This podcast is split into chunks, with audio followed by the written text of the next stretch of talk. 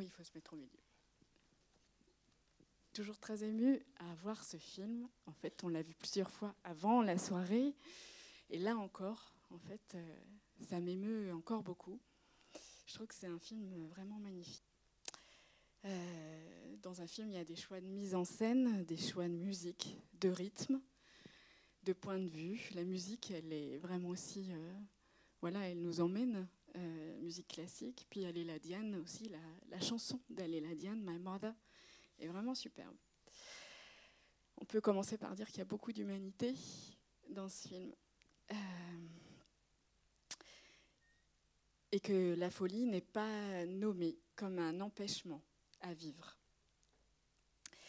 Euh, c'est un film aussi qui a beaucoup de vitalité, d'énergie euh, par cette petite fille.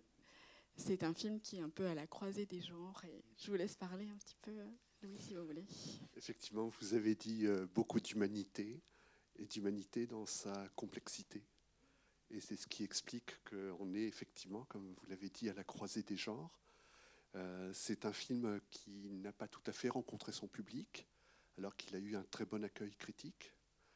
Et euh, bon, le public, d'abord, fait face à cette concurrence entre les films. Hein. Il sort à peu près 20 films par semaine. Et puis, il y avait des films assez, assez solides, hein, dont celui de Mathieu Amalric, Barbara, qui était en, en concurrence. Et dans le bouche à oreille, dans les critiques, euh, bon, ce qui ressortait, c'est que euh, il y avait effectivement l'aspect, je dirais, un peu fantaisiste euh, de la représentation de la maladie mentale, avec bien sûr, on a la chouette qui parle, donc on a cette dimension un peu merveilleuse, légendaire. On a le, squelette hein, à qui la petite fille prête une. on a ce moment de la robe de mariée, je vous ai entendu sourire hein, euh, à ce moment-là. Donc cette fantaisie qu'il y a quelquefois dans la maladie mentale. On a aussi la légende de Gwendoline, hein, cette histoire que la petite fille euh, se raconte. Et donc il y a tout ce côté étrange, bizarre euh, de la maladie mentale, que les surréalistes d'ailleurs appréciaient. je ne sais pas si vous vous souvenez que Breton a écrit un livre, Nadja, très beau, et qui montre comment, pour lui, bah, euh, quelqu'un d'un petit peu dérangé euh, échappe au conformisme, aux conventions, à cette uniformité euh, de, que l'éducation impose à chacun de nous. Et il y, a cet aspect un petit peu pittoresque et qui est présent dans le film. Mais on sent bien qu'il n'y a pas que cela. C'est très grave aussi. C'est que c'est très grave hein, mm. et qu'il y a l'aspect, bien sûr, dérangeant, infiniment dérangeant. Et puis il y a l'aspect aussi de la souffrance de la personne. Donc, euh, euh, alors, on n'est pas dans Shining, hein, bien sûr, parce qu'on pourrait parler d'autres films euh, sur la maladie mentale, mais on est dans cet entre-deux, et le public n'a pas su trop à quoi s'attendre, peut-être. D'où un film qui n'a pas rencontré tout à fait le public qu'il pouvait espérer, à sa sortie. Maintenant, il y a le DVD, il va sortir à la télévision. Donc, vous voyez, il y a toute la vie possible d'un film. Et peut-être que, je ne sais pas, vous, ça vous a plu? Je vais vous laisser le micro et moi, je vais le distribuer pour ceux qui souhaitent euh, commencer à poser une question. Euh, ce que je trouvais qui ressortait beaucoup, c'est Dion, mais aussi comment euh, et à quelle place est mise euh, cette petite... Euh, à quelle place elle se met elle-même Montrer d'une façon magnifique dans ce film comment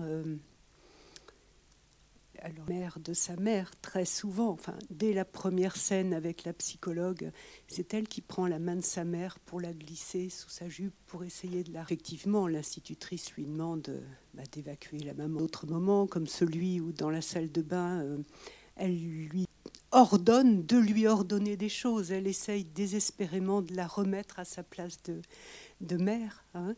Euh, elle, elle, elle, essaye de la raccrocher aussi à ces moments de la petite enfance où elle-même était euh, une toute petite. Hein.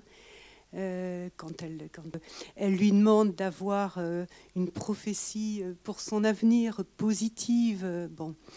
et puis la chef de gare elle l'appelle sa sœur et, et, elle doit endosser là aussi cette responsabilité. Et ça, c'est vraiment quelque chose d'assez constant chez les enfants dont, les parents sont malades et, et, et comme il se passe dans quand même les 4 cinquièmes du film euh, non soutenu par euh, des professionnels, c'est que euh, elle, doit s'occuper d'elle au, détriment de sa vie de petite fille quand même, hein, d'où sa solitude, son essolement face aux autres, etc. Avec tout de même la figure du père, qui même s'il ne vit pas avec, avec elle et la mère apparemment fait ce choix de les laisser vivre euh, leur relation. Veille quand même et, la façon dont... Euh, bon, c'est la, la, petite chouette hein, qui porte euh, la réalité. Hein. c'est une, une, espèce de double de Mathilde, la part d'elle qui, qui, voit les choses, qui les perçoit et qui les nomme. Pendant un long moment, elle est seule à pouvoir les nommer avec sa chouette. Hein. Ta, ta, mère est un peu folle, oui le, père est là quand même, et il est là au moment les plus dramatiques, et il, il, sa place. Euh, la maman, euh, à la fin du film, elle euh, demande elle-même à la séparation, hein, une séparation qui, du coup, d'être opérée d'une façon qui, lui permet de continuer à vivre, hein, parce qu'elle en était quand même très loin, euh, permet que Mathilde la supporte aussi cette séparation et permet qu'elle sorte de l'eau, hein, parce que euh, au début, quand on la voit sous l'eau, euh, dans dans ce conte qu'elle invente euh, pour elle-même, mais aussi qu'elle raconte à sa mère. Hein. Elle, essaye de, elle essaye de dire à sa mère où elle est et ce qu'elle risque et, dans quelle mort psychique elle peut, elle peut être.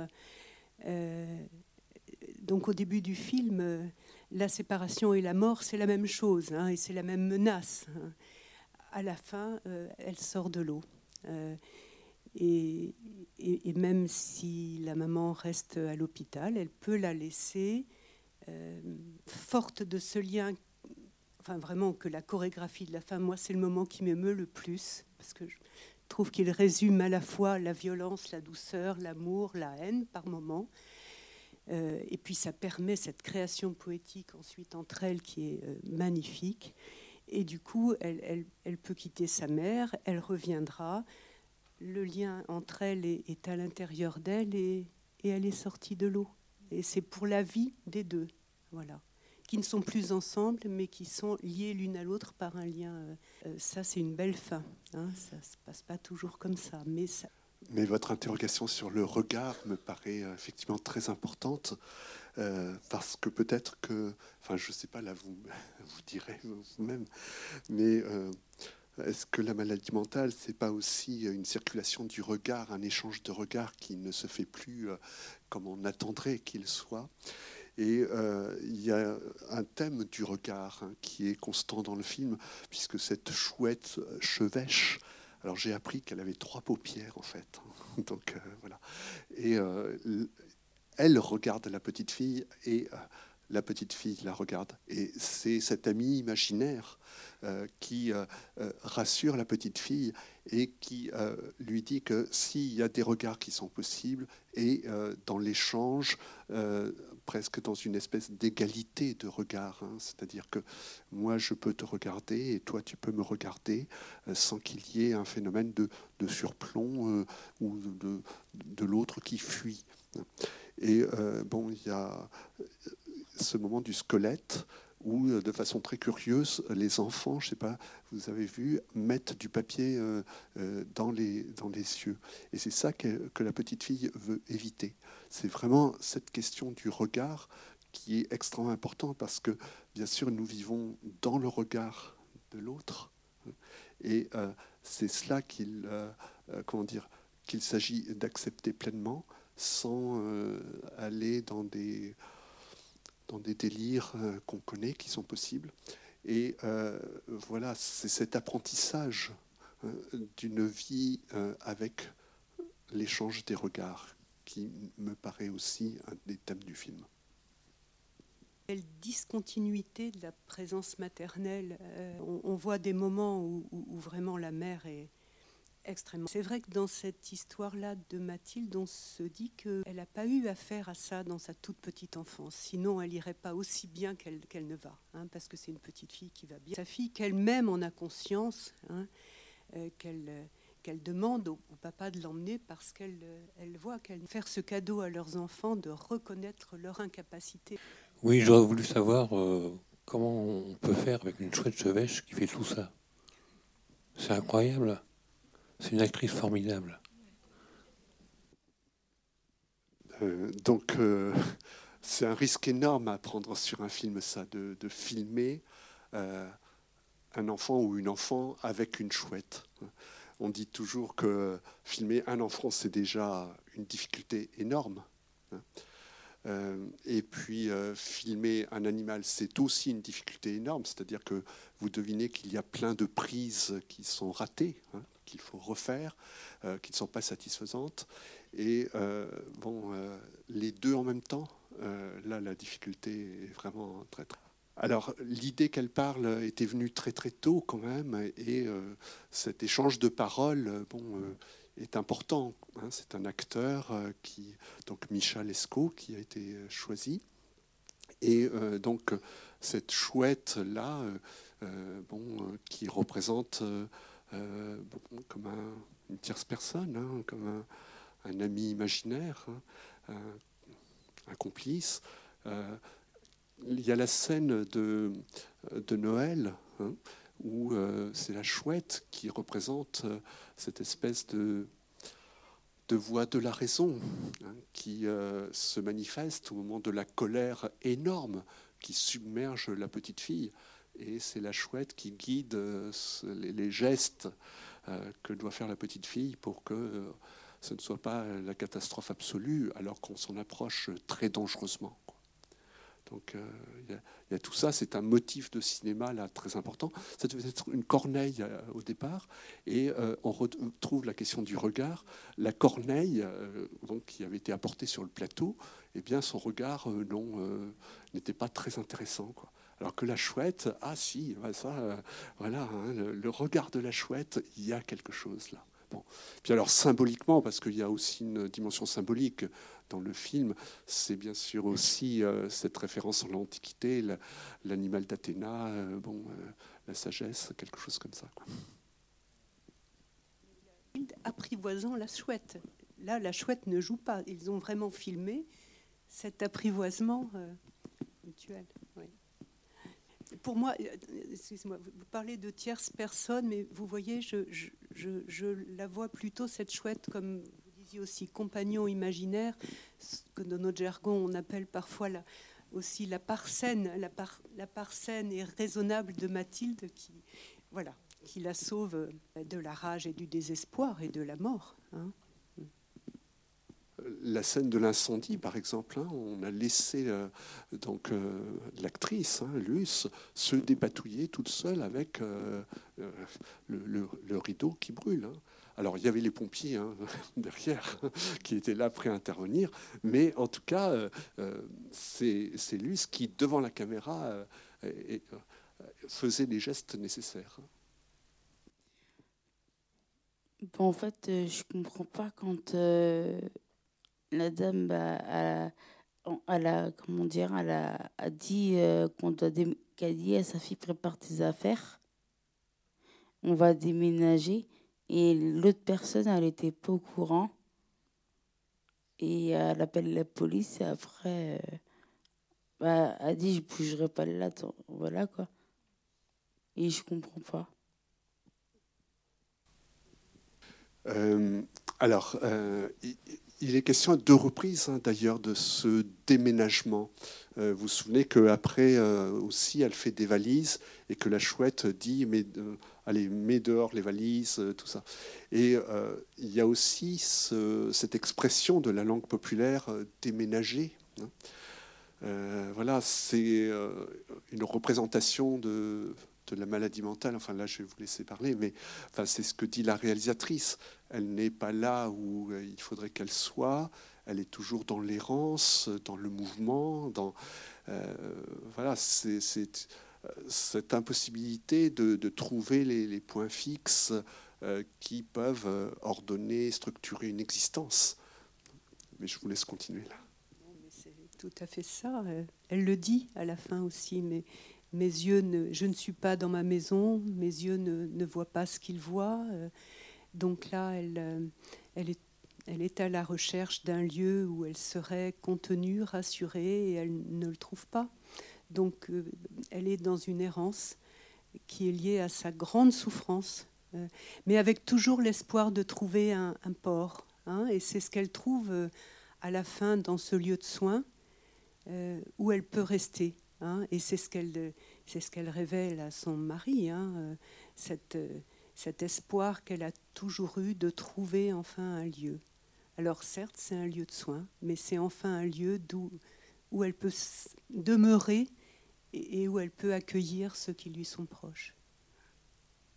Je reprends les paroles de la réalisatrice euh, qui, qui, dit que voilà des expressions qui me paraissent intéressantes. Une femme désorientée, égarée, elle fuit, elle n'est nulle part hein, dans le déménagement. Et aussi le fait qu'elle n'assume pas d'être euh, la mère de la petite fille. Hein. Euh, peut-être qu'elle elle idéalise, c'est ce qu'elle dit à la psychologue au début, elle, se dit mauvaise mère, elle idéalise le rôle qu'il faudrait qu'elle tienne, et euh, trop haut peut-être à certains moments. Mais voilà, c'est quelqu'un qui, pour comment dire, euh, résoudre sa manière d'être au monde euh, doit être toujours dans le mouvement. sinon, elle craint d'être emprisonnée par, elle-même. Parce que c'est ça qui est aussi intéressant, je pense que vous allez en parler, c'est qu'il y a une certaine conscience hein, de là où elle est. Et ça, c'est très précieux pour Mathilde, hein, cette conscience qu'a sa mère de sa propre fragilité. On, en a déjà parlé un peu tout. Ça me permet peut-être de revenir rapidement sur euh, ce que tu évoquais. Ce qu'est la parentalité? Il, définit trois axes l'exercice de la parentalité, l'expérience et la pratique. L'exercice de la parentalité, c'est une notion juridique. Hein. Euh, l'expérience de la parentalité, c'est l'expérience subjective de devenir père ou mère de tel euh, enfant et puis les liens affectifs qui naissent de là. Et puis la pratique de la parentalité, c'est ce qui permet de dans la vie quotidienne. Voilà, eh bien les parents empêchés euh, d'être sur ces trois axes à la fois. Mais c'est vraiment très important de, pouvoir euh, discerner. lui devient impossible euh, que son exercice n'est pas mis en cause d'ailleurs, et c'est rarissime, mais que son expérience de la parentalité, c'est-à-dire l'amour qu'elle a pour sa fille et l'attachement qu'elle a pour sa fille, euh, j'allais dire chez elle deux, une, un amour tellement intense et fusionnel, ne parvient pas à trouver euh, son avenir dans, la séparation psychique. C'est là que ça bute. Mais n'empêche qu'elle est sa mère, et qu'elle sait lui montrer, et qu'à certains moments, elle sait lui montrer d'une façon extrêmement pertinente. C'est elle qui lui fait le cadeau de la chouette. Hein. Quand elle, je pense, quand elle perçoit qu'elle commence à défaillir dans sa pratique, et la peur de l'abandon chez Mathilde, elle est euh, permanente. Hein. Vous voyez, quand, elle, quand elle euh, ouvre, elle sait déjà qu'elle va se trouver euh, esselée et, sans aucun repère et que même les repères que son père essaye de lui donner à distance, elle n'arrive pas vraiment à, s'y tenir parce qu'elle est toujours dans l'espoir que tout va se réparer et elle essaye de la réparer, cette mère-là. C'est le cauchemar qu'elle lui raconte sur Skype. Je ne sais pas si vous vous souvenez, euh, qu'elle est sur un canot et que son père lâche le canot et voilà. Et ce que ce lien donc euh, essentiel quand on, a cet âge-là, ben, se, brise. Et c'est vrai que là, il y a quelque chose, un enjeu mais absolument vital, euh, c'est tellement important. Hein cet abandon, hein, cette peur de l'abandon. Je voulais savoir qui a pu inspirer, ou qui, a inspiré l'histoire à Noémie Lovski, parce que j'ai remarqué la dédicace à Geneviève Lovski, d'une part. Et euh, je voulais parler du, du regard, du regard du monde. J'ai l'impression que la souffrance s'exerce ici à huis clos. Le regard du monde a l'air plutôt bienveillant. Il n'y a qu'une remarque plutôt acerbe qui émane d'une petite fille, d'une petite euh, camarade qui dit sorcière, et encore ça relève du fantastique presque. Donc on est dans l'imaginaire plutôt que dans la réalité. Est-ce que, le monde n'est pas gommé dans la souffrance, euh, dans la souffrance psychique? Alors, je réponds à la première partie de la question. Euh, donc, euh, effectivement, le film est dédié à la mère de Noémie Lvovsky. bon, ce qu'elle dit, hein, c'est-à-dire que voilà ce qui est public. après, si vous voulez, c'est quelqu'un qui a protégé beaucoup de personnes à l'occasion de ce film, hein, il faut le dire. Et euh, si vous voulez, euh, il y a une volonté forte. Et là, les journalistes, etc., n'ont pas essayé de percer euh, cela. Hein. Donc, ce qu'elle dit elle-même, c'est que c'est en partie autobiographique, c'est en partie ce qu'elle a vécu, mais avec peut-être, bien sûr, à certains moments, des curseurs poussés un peu plus haut que la réalité et euh, bon, un aspect romanesque ou euh, enfin des, éléments qui sont exagérés par rapport à ce qu'elle a pu euh, connaître. Voilà, c'est ce qu'elle dit. Alors après, sur le monde extérieur, effectivement, donc il n'y a que la remarque de la petite fille sorcière. il y a le cahier aussi. Il y a, voilà. Quand lui pique à un moment, euh, enfin, voilà, il y a, et même les petits camarades sont pas tous très sympas, elle est beaucoup toute seule. Voilà. voilà. Euh, et puis euh, il y a quand même cette scène du déménagement que vous évoquiez tout à l'heure, qui est horriblement, enfin, je sais pas. et puis la scène aussi quand la mère donc va sur la scène et brise cette barrière invisible, mais qui est normalement infranchissable, hein, qui sépare donc les spectateurs, euh, fussent-ils parents, des, enfants qui euh, donc chantent sur la scène. Euh, il y a ces moments-là où il y a des, quelques regards qui sont furtifs hein, des enfants, mais où on mesure l'incongruité de la scène et où on se met à la place de l'enfant, hein, parce que je crois que nous avons tous eu l'expérience de de parents qui euh, provoquaient chez nous un sentiment de honte, hein, je crois. Euh, C'est le fait que l'entretien avec la psychologue n'a pas de suite, en tout cas dans le film, hein, parce que c'est suffisamment inquiétante, Mathilde, pour que la psychologue soit prévenue, qu'elle essaye de rencontrer cette maman, qu'elle constate à quel point cette maman est vulnérable. Et puis, il n'y a pas de suite à ça. Ça, dans, dans la réalité, euh, ça se passe pas comme ça. Enfin, on, essaye, on essaye de donner suite à, à, ce qui est là décelé et puis de, de, mettre en place autant que possible un accompagnement. Hein. Et ça, c'est très important pour les enfants. Hein. Je, je l'esquissais un petit peu tout à l'heure. Euh, c'est vraiment très important que que les, vulnérabilités de, des parents puissent être nommées parce que euh, euh, si tout continue à se passer comme si de rien n'était, l'enfant peut se dire que ce qu'il perçoit n'est pas réel. Euh, ou alors que c'est uniquement de sa faute et que s'il arrive à être encore meilleur, ça va disparaître, ou alors qu'il n'est pas suffisamment soignant pour son parent. C'est vrai que dans le film, à part la figure du père, euh, et cette figure de la psychologue au début qui est très sympathique. Mais le monde extérieur, il est aussi euh, annulé par l'activité psychique euh, intense que Mathilde est obligée de soutenir tout le temps pour tenir hors de l'eau la tête de sa mère. Hein. On la voit en classe d'ailleurs, c'est une très bonne élève.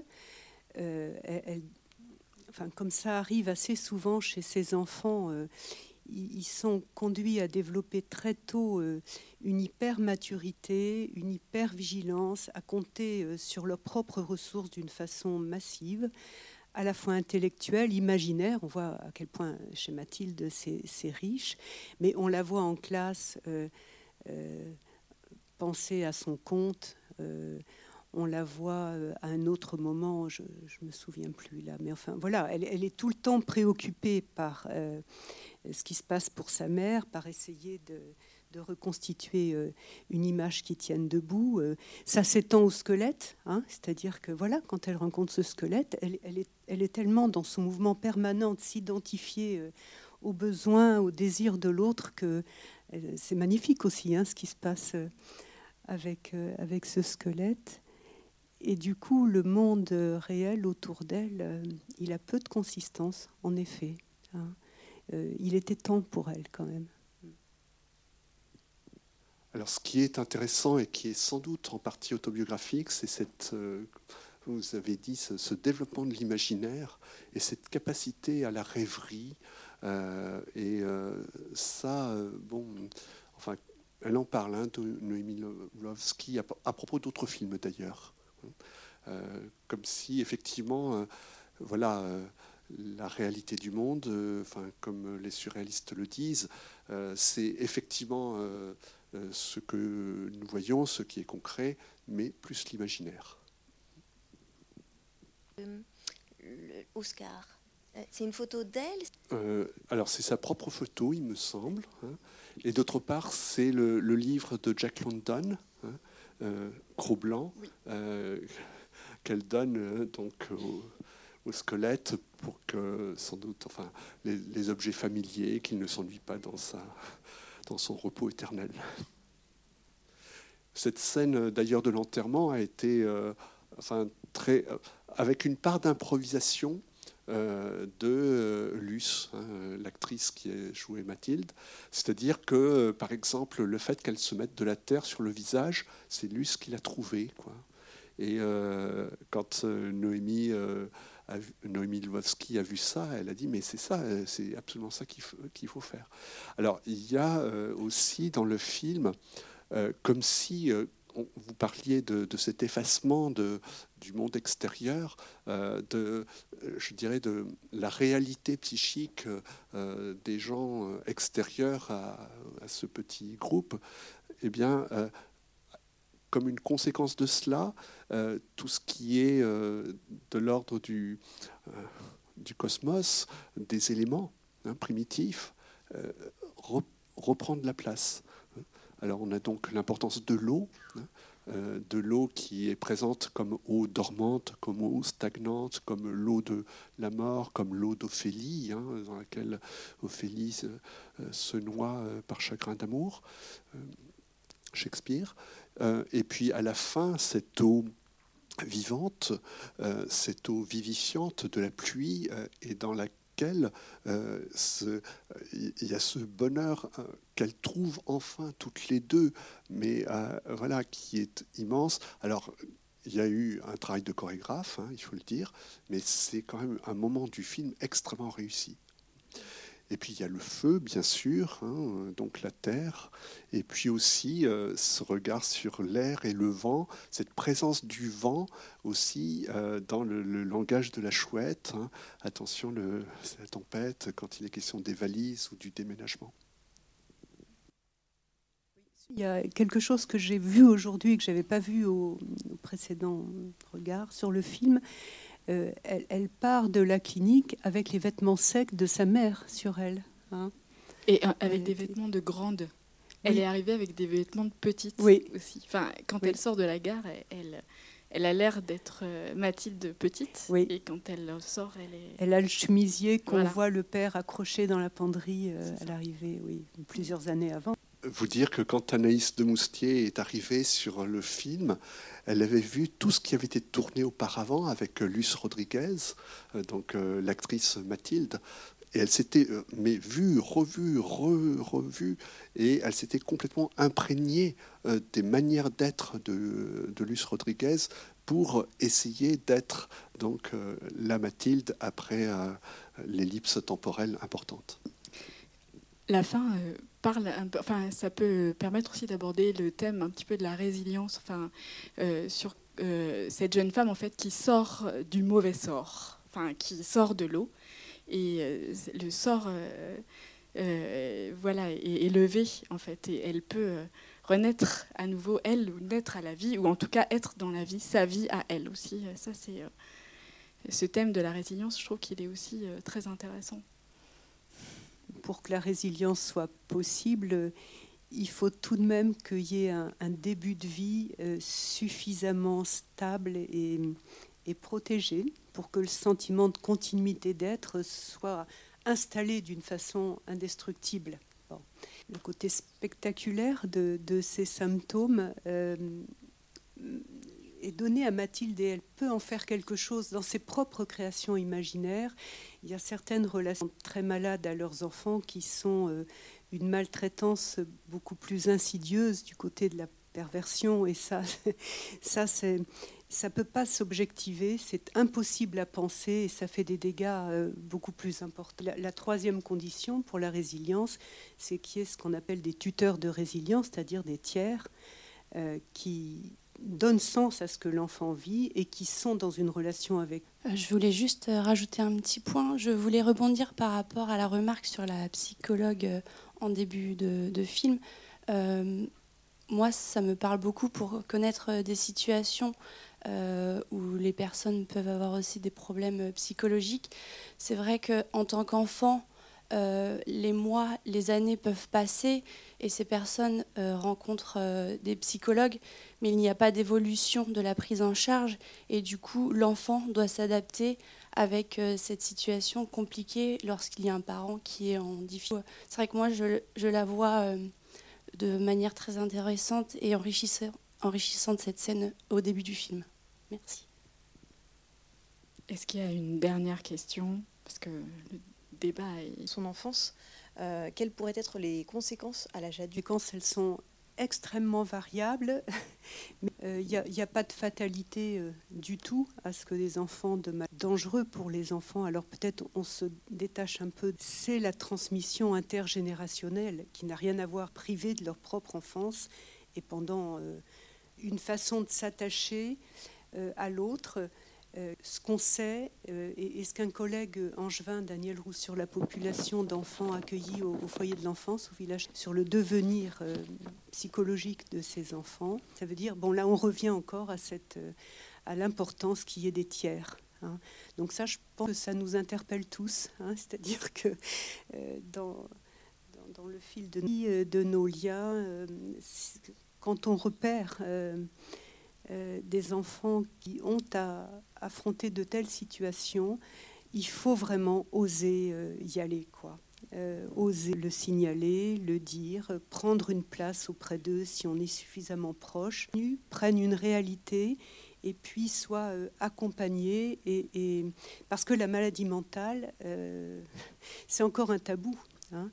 un parent atteint d'une maladie somatique grave, on en parle dans, l'accompagnement facilement. La, maladie mentale, c'est encore marqué de honte, de jugement. On, a peur d'en parler à, l'enfant parce que euh, plus près que nous à supporter euh, la vérité et c'est ça qui les, sauve. Hein. C'est aussi tout cet épisode qui est fragmenté dans le film de la légende de Gwendoline et où la petite fille euh, se représente euh, sa situation comme le résultat d'une malédiction.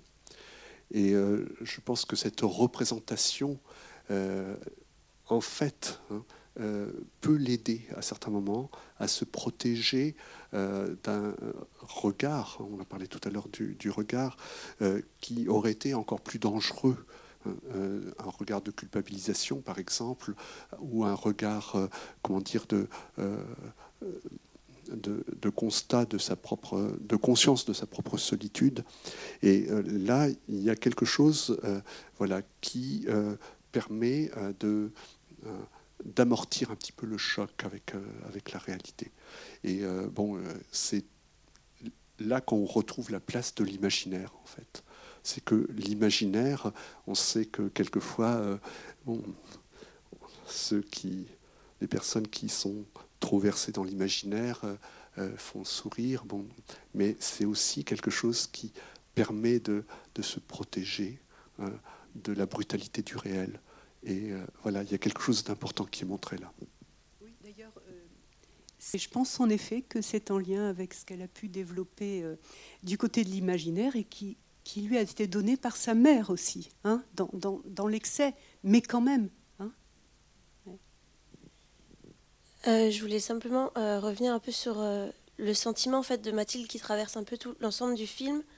moi, je m'attendais un peu à de la, colère finalement, avec les différentes scènes ou, de la déception plutôt. Oui, en fait, ça se manifeste simplement à l'épisode, enfin simplement, principalement à l'épisode de Noël. Et euh, je voulais savoir, voilà, le reste du temps, quel pouvait être finalement ce, ce qui pouvait se passer à l'intérieur d'elle pour ne pas lui en vouloir à sa mère ou voilà, simplement euh, l'accompagner. Voilà, je, me demandais ce que c'était.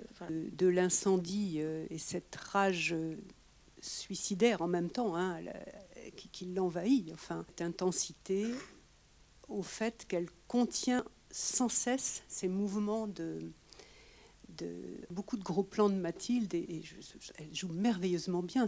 On la voit quand même très très souvent avec la bouche qui se, qui se, elle est tout le temps prise à ces mouvements-là, sauf qu'elle arrive à les contenir et à, et à, se remettre dans.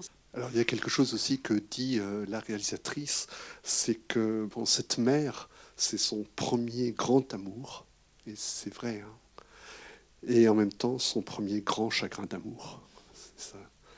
Et c'est cette complexité aussi qui est intéressante parce que, voilà, euh, enfin, dans l'enfance, euh, souvent, euh, on sait que c'est quelquefois des sentiments, mais en fait, le, mélange se fait aussi dans l'enfance. On sait qu'à l'âge adulte, l'amour et la haine hein, s'entremêlent très facilement, hein, mais dans l'enfance aussi, bien sûr. Euh, oui, je pense à la réaction de Mathilde quand la chouette lui dit Mais ta mère, elle est folle. Euh, là, ça se passe pas bien. Euh, la chouette a beau dire Non, je blague, mais enfin, elle est folle. Elle n'accepte pas quand même ce mot de folie.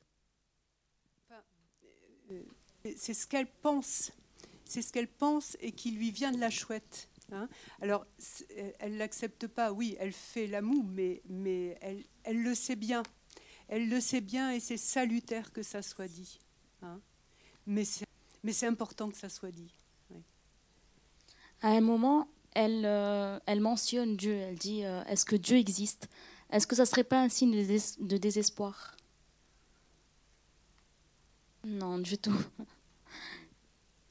elle était dans son lit, elle rentrait dans son lit, donc c'était le soir, je pense. C'est ce que je me suis dit. Moi, j'ai associé ça euh, euh, quand elle dit ça.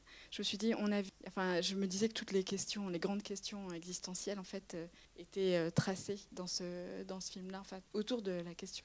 la réalisatrice dit aussi que, voilà, pour elle, ce qui l'a vraiment intéressé dans le projet de ce film, c'était de se mettre à la place de l'enfant et de rentrer dans ce point de vue de l'enfance, mais complètement, quoi. C'est-à-dire d'essayer de penser comme une enfant.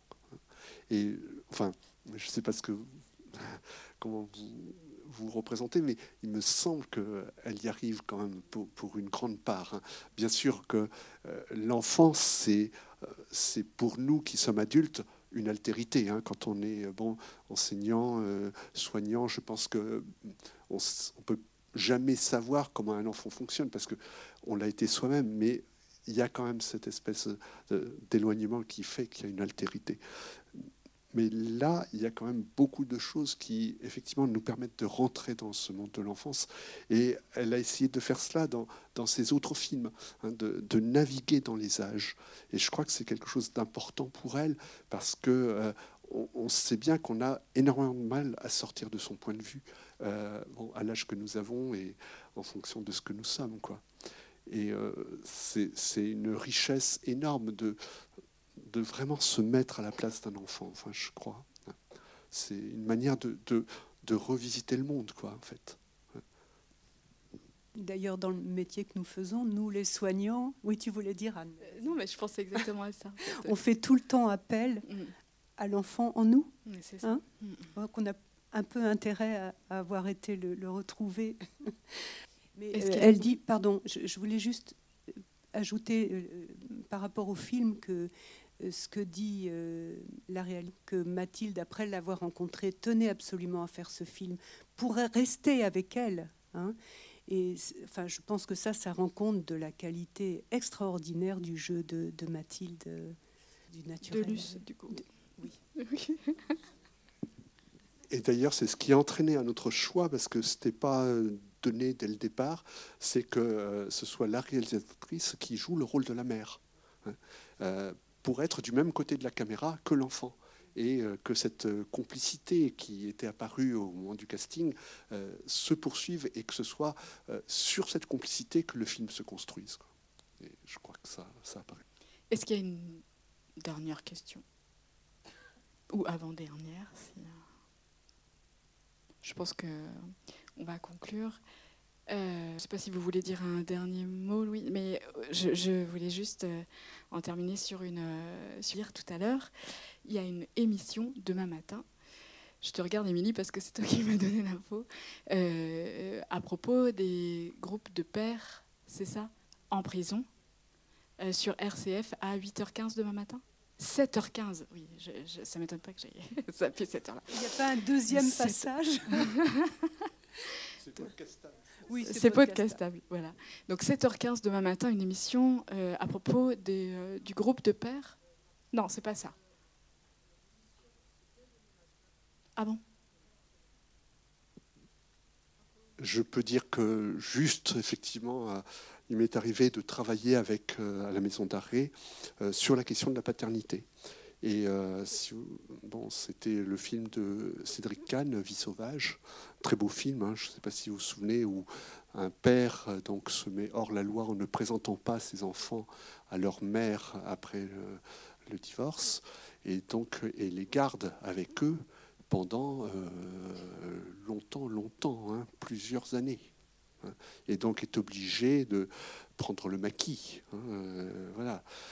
Et là, bon, c'est vrai que la discussion sur la paternité avec les détenus m'a vraiment beaucoup touché parce que c'était des, comment dire, des expériences personnelles qui s'échangeaient. Hein, euh, et euh, bien sûr, euh, le, prisme de l'expérience individuelle donne des témoignages d'une force absolument incroyable parce qu'ils sont complètement surprenants. C'est-à-dire que là aussi, on découvre des, des, éléments de cette complexité humaine, si vous voulez, de, Hein, de, richesse et de, et de diversité. Ben, je vous remercie en tout cas pour cette euh, soirée. Merci Martine, merci Louis euh, pour vos apports vraiment très riches et très intéressants.